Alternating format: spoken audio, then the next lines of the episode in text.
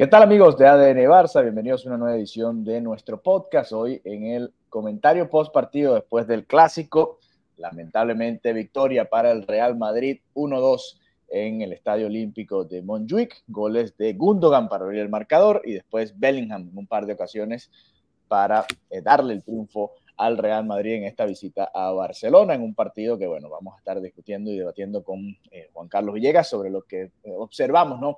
En este partido, el primer clásico del año. Juan, bienvenido nuevamente a ADN Barça. Eh, en sensaciones generales, obviamente la derrota en el último, en, los minutos de descuento, deja, es un balde de agua fría, ¿no? Un partido que parecía como para ganarlo por cómo se fue dando fácilmente, por un par de goles quizás, se termina perdiendo en casa y con dos goles de rival y uno en, en los minutos de descuento, ¿no?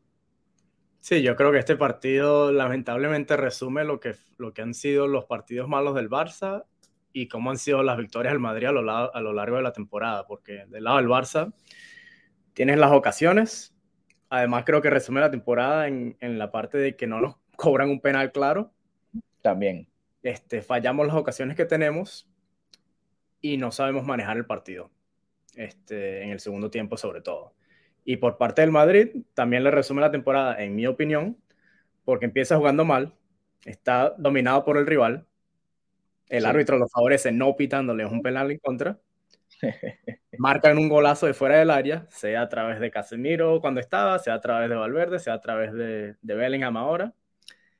Y terminan ganando el partido a falta de tres minutos con un, con un gol de rebote que le cae exactamente donde le tenía que caer a Bellingham, que es lo que ha pasado toda la temporada y como han ganado muchos de sus partidos. O sea, yo creo que ha sido lamentablemente para nosotros se conjugaron todos los factores en contra para, para perder.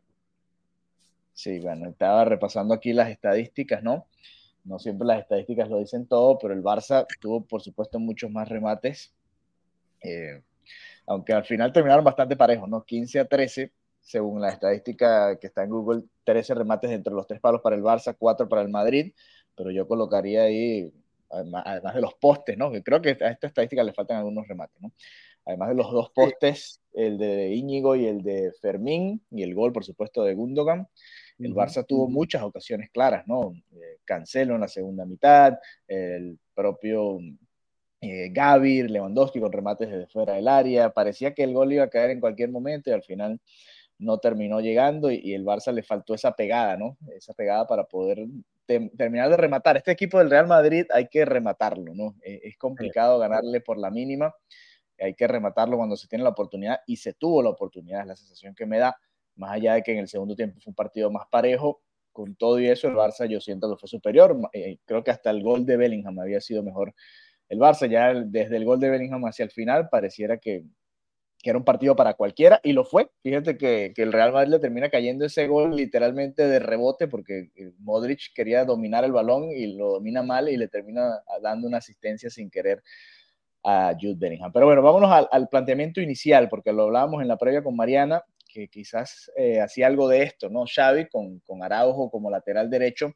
en lugar de Cancelo y Cancelo un poco más adelantado, y fue lo que vimos. Cancelo estuvo como extremos, si se los quiere llamar de, de esa manera, por derecha. En, en, la defensa estuvo Araujo, Christensen, Íñigo Martínez y Alejandro Valde. En el medio campo, Gundogan, Gaby y Fermín López. Lamentablemente no se da este triunfo, pero era el partido para hablar de Fermín López y de Gundogan, ¿no? Creo que el mejor partido que les hemos visto a los dos quizás esta temporada, lo de Fermín López es espectacular. ¿Qué te pareció este, el planteamiento inicial de Xavi?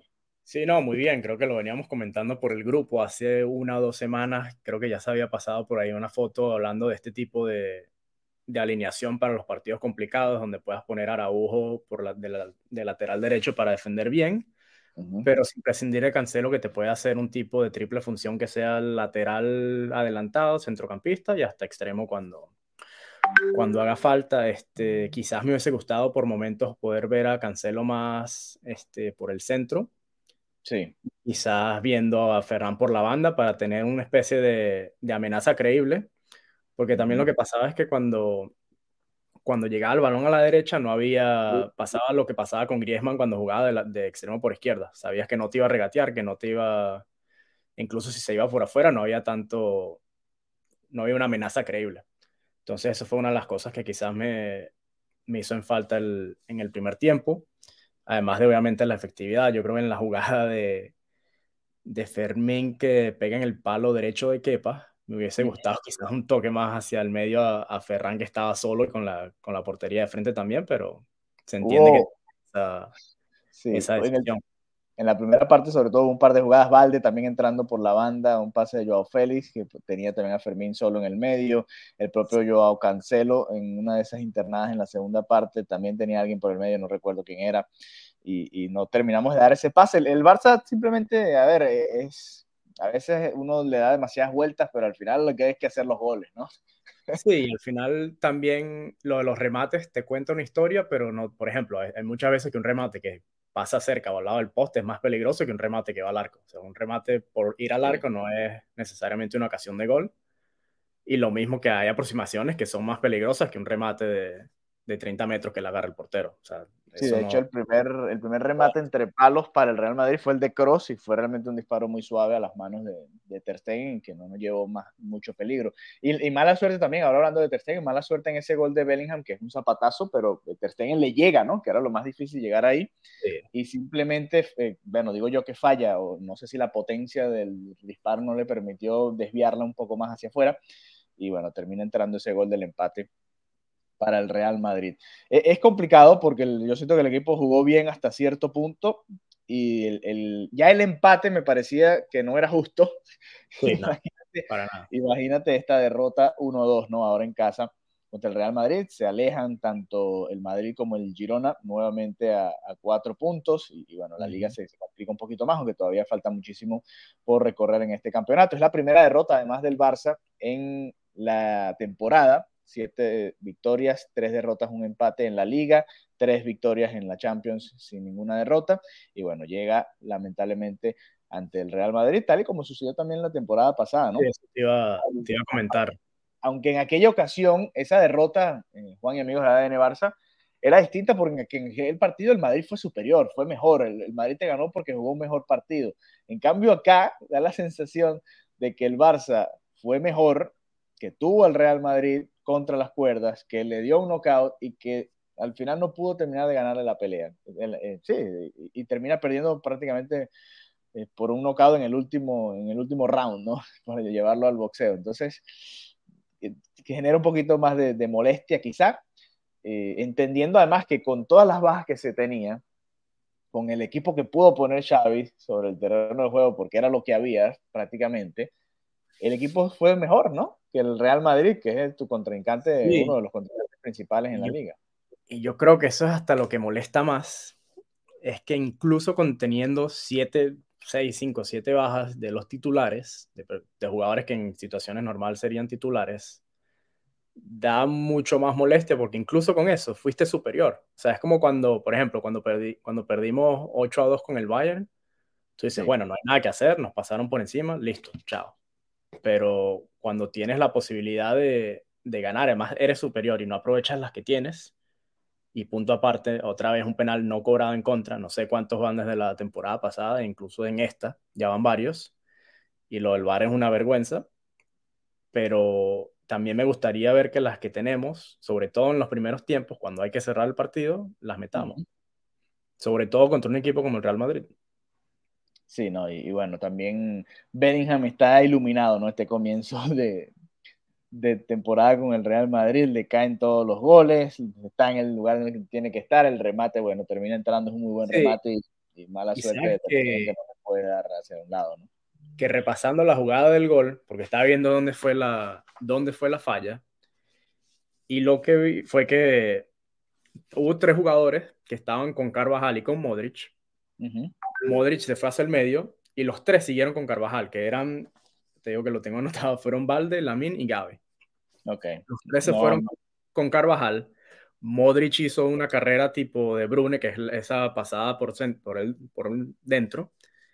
E Íñigo, que iba a tomar a Bellingham, termina quedándose a medio camino porque el balón va hacia Modric, entonces hace el pase el frente y ya cuando Modric hace el control que no le sale, el balón pasa justo por encima de Íñigo, que iba a estar en, el lugar preciso para, para tomar a Bellingham. O sea, todo se les, se les dio en esa jugada y bueno, terminó rematando cuando, cuando tocaba.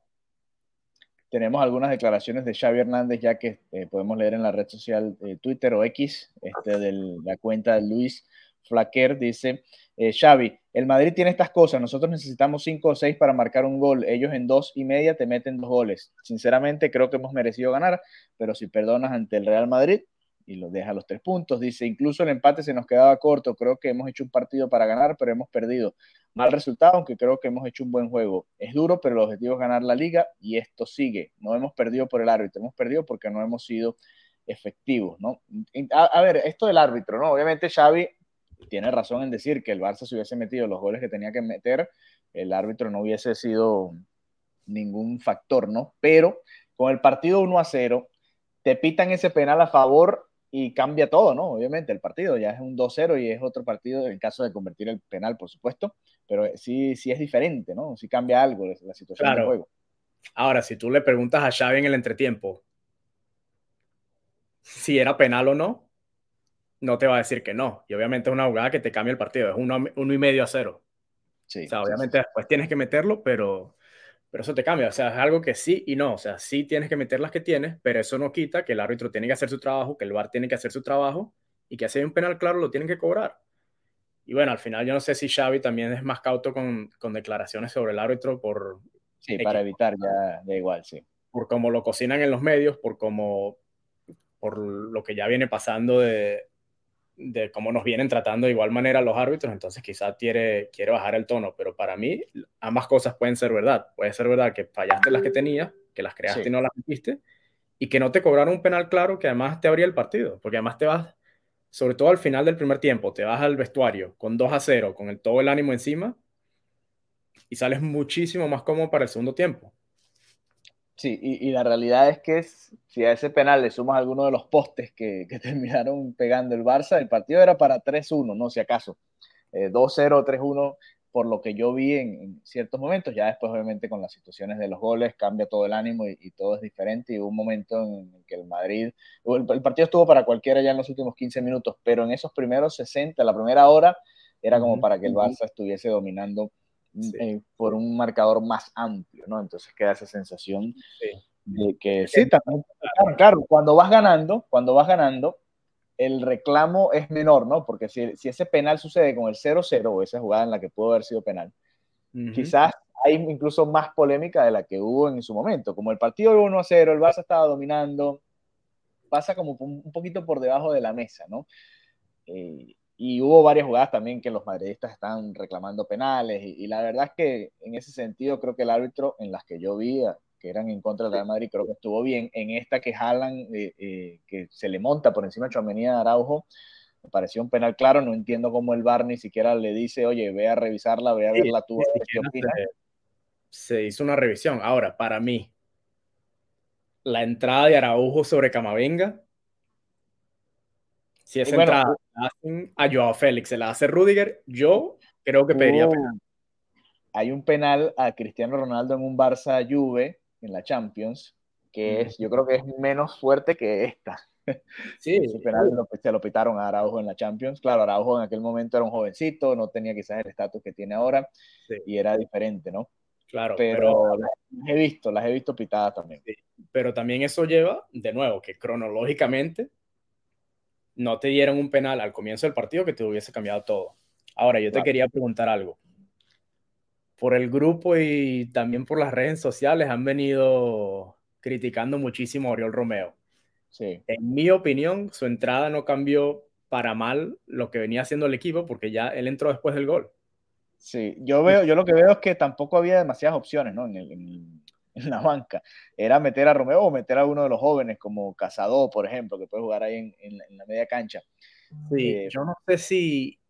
Pero a ver, a ver, el, el Barça entró, después del gol de Bellingham, el Barça entró como en un momento de nerviosismo que no había tenido en todo el partido, ¿no? Hubo varios pases malos, Íñigo también hizo varios pases complicados que enredaron un poquito al Barça, el propio Oriol Romeo, pero fue, una, fue como una tendencia general del equipo, ¿no? Yo no lo, no lo señalaría a él, yo lo que sí vi es que el equipo se partió, pero también porque se fue a buscar el 2-1, ¿no?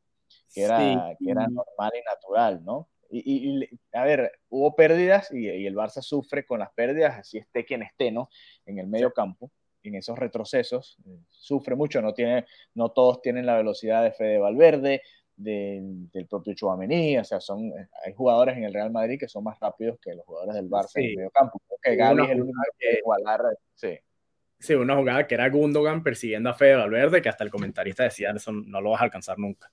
Este, me hizo falta también de Rafinha, hubo varias jugadas donde, sé que hubo una donde Gaby, hubo otra donde Gundogan le hacían esa diagonal, cuando Rafinha había arrastrado ya el lateral y no, no terminaba dando el pase hacia donde estaba todo el espacio. Este, yo no sé qué te pareció la, ese doble cambio con la Mini y Rafinha. Yo no sé si hubiese sacado a ambos Cancelo y Joao.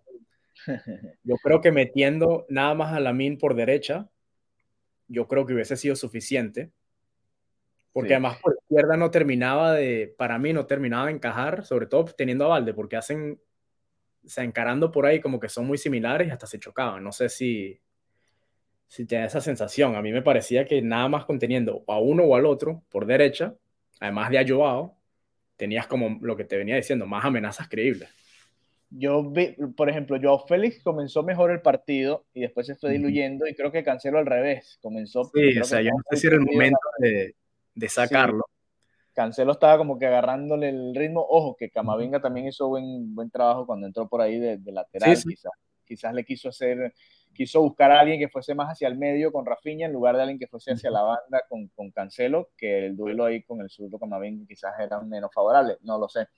Eh, sí me extrañó porque creo que no los hemos visto jugar los dos juntos, ¿no? Lamin y Rafinha, uno por izquierda, otro por derecha, o no tanto. No tanto o sea, yo, el único partido donde me acuerdo, y creo que ni siquiera fue con él, fue con Dembélé, fue la temporada pasada, creo que en el primer partido que jugó, donde sí lo pusieron por izquierda, que se vio cómodo, pero también el equipo iba ganando, había como más espacios, ¿no?